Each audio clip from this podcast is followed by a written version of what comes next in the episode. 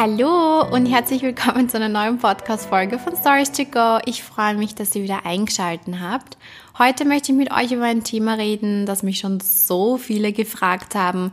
Und es geht einfach darum, was Blogger wirklich verdienen. Es geht um Authentizität und welche, wie ich generell äh, Geld mit dem Bloggen verdienen kann. Und das möchte ich heute gerne mit euch besprechen. Wenn mich, wenn ich jemanden kennenlerne und der mich dann fragt, Tatjana, was arbeitest du eigentlich? Sage ich dem, naja, ich habe schon acht Jahre lang unterrichtet und jetzt bin ich Content Creator. Dann erkläre ich mal kurz mal den Begriff, was ist überhaupt Content Creator? Und eigentlich fällt es unter die Bezeichnung Blogger oder Influencer, aber ich will diese Begriffe einfach nicht hören. Ich mag sie nicht.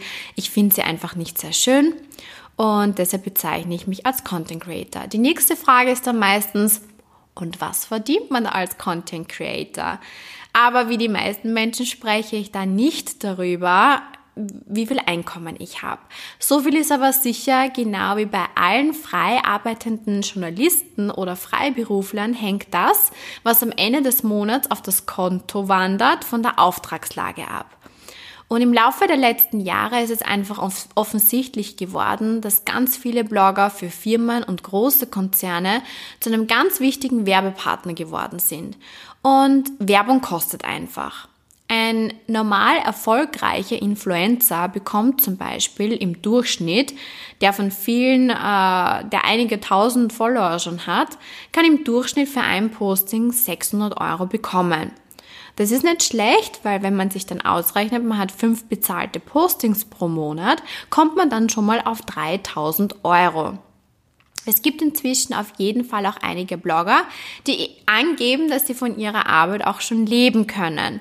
Die Tendenz ist so steigend. Also ich, merke das selbst bei Instagram immer. Ich habe ja nebenbei damit angefangen. Und viele, die kleinere Jobs haben, haben sofort ihren Job gekündigt und sind Blogger geworden. Davon würde ich aber abraten, weil man weiß nie, wohin das Ganze führt. Und es ist immer ganz gut, wenn man so einen Plan B hat.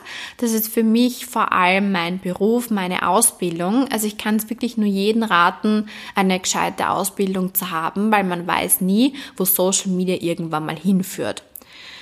Ja, vor kurzem war das noch so eine Ausnahme. Ähm, denn die wenigsten Firmen waren bereit, äh, für die geleistete Arbeit auch ein Honorar zu zahlen. Sie wollten Blogs lediglich mit Produkten oder Rabatten entschädigen. Und das passiert mir auch fast täglich. Ich bekomme irgendwelche E-Mails, wo dann drinnen steht, dass ich einen Warenwert von 100 Euro bekomme und ich soll dazu einen Blogbeitrag schreiben, ein Posting, ein paar Stories und eine Verlinkung zur Homepage. So, und wenn ich denen dann aufzähle, was das für mich eigentlich für eine Arbeit ist, dann sagen sie, oh, sorry, nein. Ja? Und das ähm, ärgert mich dann teilweise auch sehr, weil wir haben ja auch immer wieder Kosten, die sich monatlich zusammenleppern. Und dadurch, dass Blogger aber auch immer mehr Ausgaben haben, verlangt eine Mehrzahl von ihnen natürlich dann eine adäquate Entlohnung für die Arbeit. Das ist verständlich weil es kommen zum Beispiel Server-Hostings zusammen. Man hat vielleicht eine eigene Domain, die man bezahlen muss. Man hat ein Equipment, die Kamera. Ich habe zwar wirklich klein angefangen und habe in eine günstige Kamera investiert, aber irgendwann einmal merkst du, dass es sich doch lohnt, wenn man hier ähm, ein bisschen Geld ausgibt für gute Sachen. Dann natürlich auch den Laptop, für bestimmte Programme muss man bezahlen. Teilweise, teilweise auch der Fotograf ähm, auch die Werbeausgaben. Manche Blogger haben sogar ein Büro, wo sie täglich hingehen, ja, die Büroräume. Und viele von ihnen haben dann auch einen Praktikanten.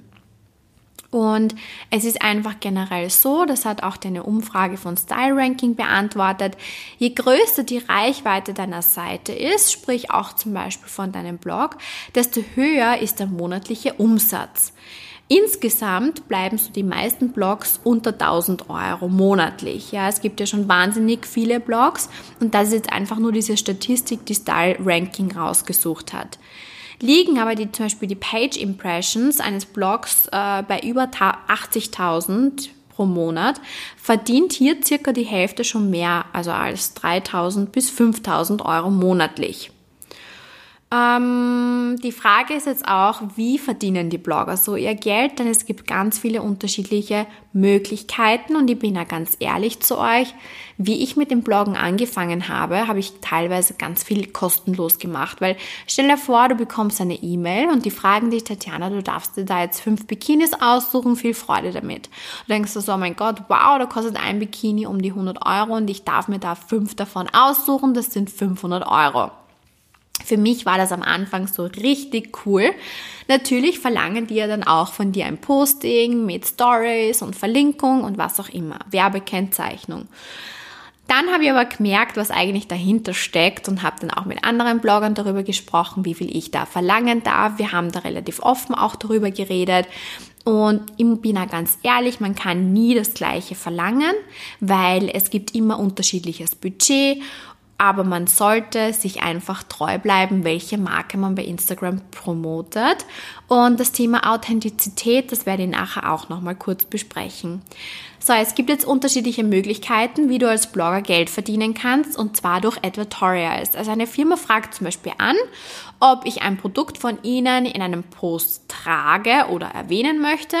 Ich schaue dann, ob mir die Produkte auch gefallen, ob die auch zu mir passen, suche mir dann beispielsweise etwas aus ähm, und im nächsten Posting ist es dann schon online und natürlich auch mit Anzeige bei mir. Ähm, steht das dann bei Instagram auch dabei, weil ich schreibe überall Anzeige dazu.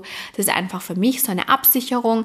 Ich schreibe auch manchmal dazu, dass es unbezahlt ist, dann ist es auch unbezahlt, äh, damit ihr euch da vielleicht auch ein bisschen besser auskennt. Dann kann man auch noch Geld verdienen mit ähm, Affiliate-Links ich hoffe, ich spreche das richtig aus. Ich finde, das ist so ein komisches Wort. Ähm, das bedeutet einfach, dass die Blogger ähm, bei einem sogenannten Affiliatenpartner registriert sind.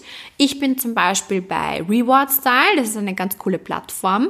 Da suche ich mir dann zum Beispiel bei Mango Kleidungsstücke raus, verlinke die Outfits und wenn ein Leser dann auf diesen Link klickt und das Teil kauft, werde ich einfach prozentuell äh, an dem Verkauf beteiligt. Dann kann man auch noch damit Geld verdienen, zum Beispiel mit Banner oder auch mit YouTube-Werbung.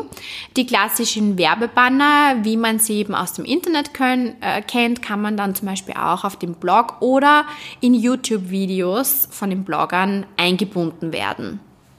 Ich habe das noch nie gemacht, aber ich weiß es von einigen Kolleginnen.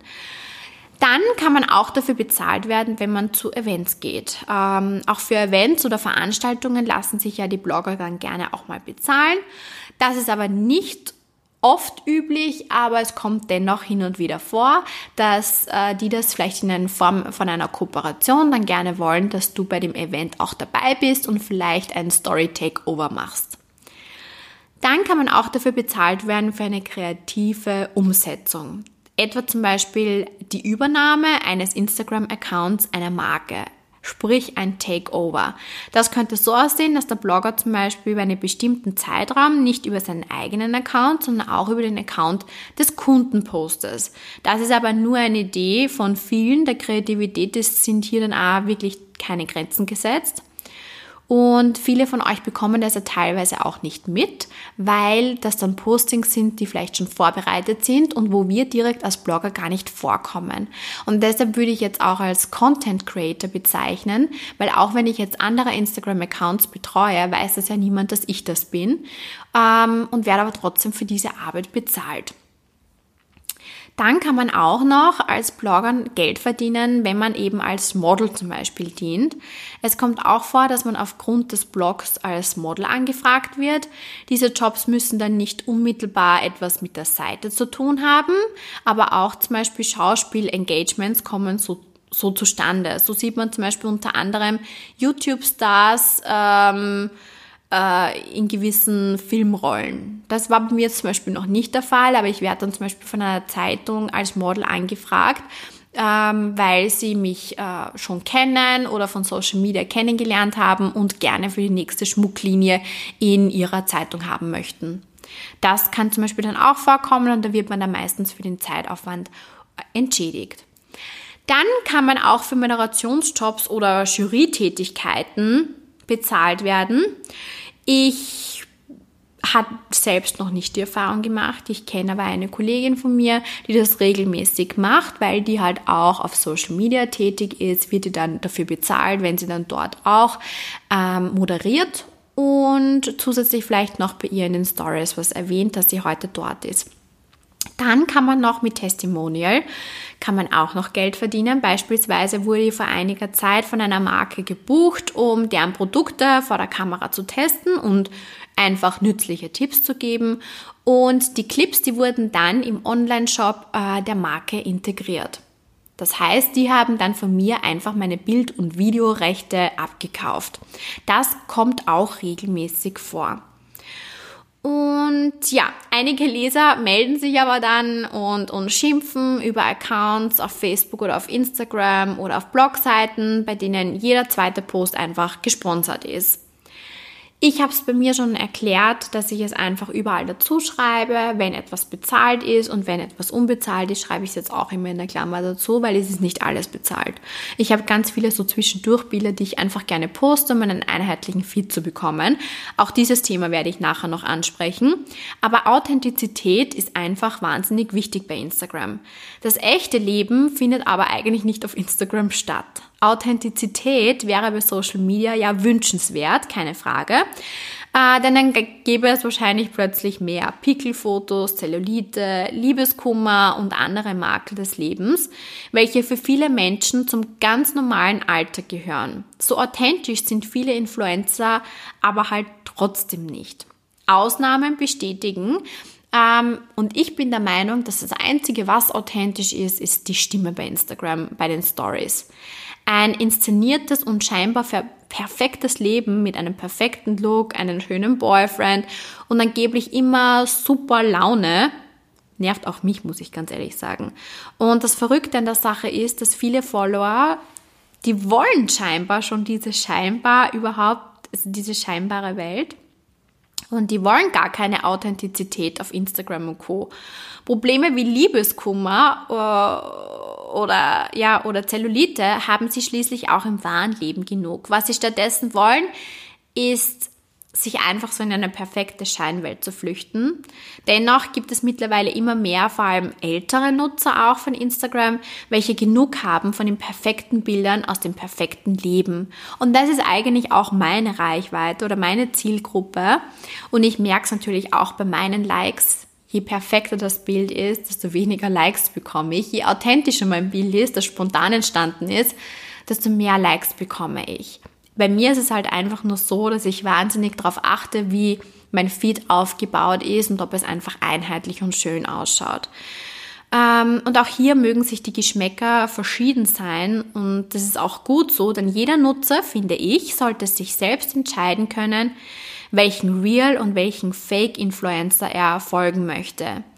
Ähm, jedoch dürfte diese Feststellung durchaus auf einen Großteil der Jugend zutreffen, weil die massenhaft folgen ja eigentlich dem Leben zum Beispiel von der Kylie Jenner oder von, von der Hailey Bieber. Jeder träumt davon. Einige gehen sogar so weit, dass sie sich dann dafür auch Likes und Follower kaufen, eben um diesen Schein des perfekten Instagram-Feeds zu wahren.